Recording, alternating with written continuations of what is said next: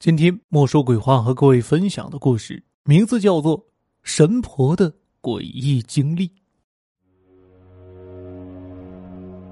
生长在农村的小伙伴可能会接触到，每个村子或者镇子里都有这种人存在，他们负责帮人看事、算命、破煞、驱鬼等等。这些人都是上了年纪的老头或者老太太。解放前，我们村子中就有一个神婆。他经历的事情太多了，在文革期间，因为某种神秘力量保护他，竟然没有受到一点伤害。这个神婆在娘家当姑娘的时候，和其他的大家闺秀一样，没有什么异样，但是嫁人过后就三天两头的闹病，最后昏了三天，等醒来后就跟变了个人似的，什么算命、招魂、驱鬼，通通都会了。一开始，他只是给村子里的人看看。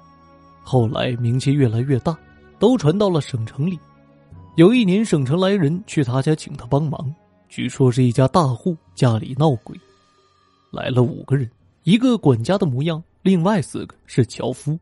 等神婆准备好相应的道具，就跟着这五人进了省城。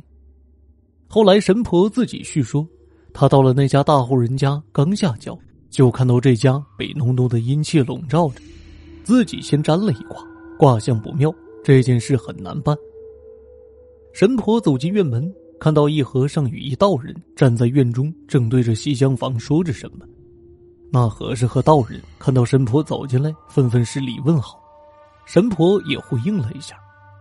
这时候，一位员外模样的人走了过来，说道：“今日有幸请到了三位高人，我这西厢房最近闹鬼。”不论什么人，只要走进这屋子，必然会昏倒。命好的醒来后会大病一场，命不好的就直接一命呜呼了。短短十几日，已经有五人被恶鬼害命了。现在已经没人敢进这间屋子，还请三位高人驱除这恶鬼呀。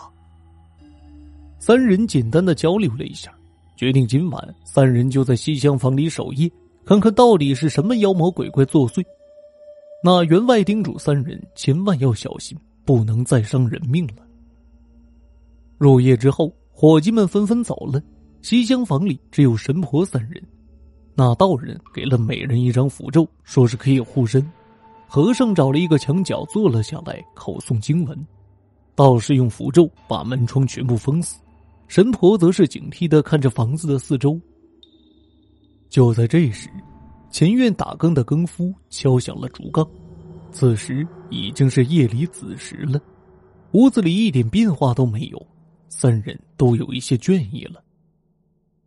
片刻之后，一阵低沉的哽咽声从房顶上传来，三人眼睁睁的看着一个大红色衣服的女子就这么凭空的出现在房梁上挂着，一条猩红的舌头吐得很长。泛白的眼珠已经快要爆出眼球，显然这是一个上吊死去的女鬼。道士甩手一道符咒，就朝着女鬼飞去。一阵爆破声传来，只见那符咒在女子一米外全部爆炸开来，强大的阴气把这些符咒阻拦了下来。道士一惊，伸手伸出背后的桃木剑，就朝着女鬼刺来。一瞬间，女鬼消失了，三个人同时懵了。不知道这女鬼什么意思，也感到这个女鬼的可怕。正宗的天师符都伤害不了她。就在大家诧异的时候，那女鬼又出现在了屋子的房梁上了。几人同时用法宝向那女鬼打去，下一秒，女鬼又消失了。反复几次都是这样的结果。大家开始注意到，那女鬼并没有伤害他们的意思。这几人就开始商量起来。看着女鬼到底是什么意思？待到鸡鸣，这女鬼就消失了。三人找到员外说明此事，询问着屋中是否有人上吊死去。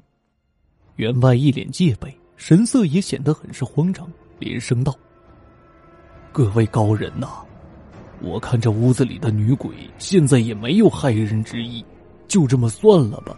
您几位请回吧，管家送客。”不由分说，三人就被管家和几个伙计请了出来。神婆三人都觉得此事有蹊跷，但也不好多问，只得收了钱，打道回府。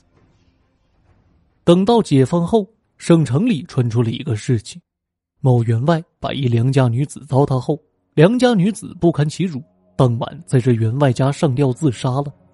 那员外为了不让事情暴露，听了管家给出的主意，就地掩埋尸骨。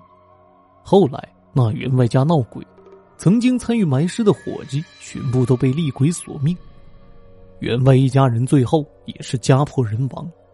那大院被部队当做了司令部，司令大人听说了这件事，安排工兵把尸骨挖了出来，寻了一处风水宝地安葬了。从此，那大院再也没有出现过闹鬼的消息。这是村里神婆亲身经历的事，真假不好说。但是道理我们要知道，人呐，真的不能做伤天害理的事，因为人在做，天在看。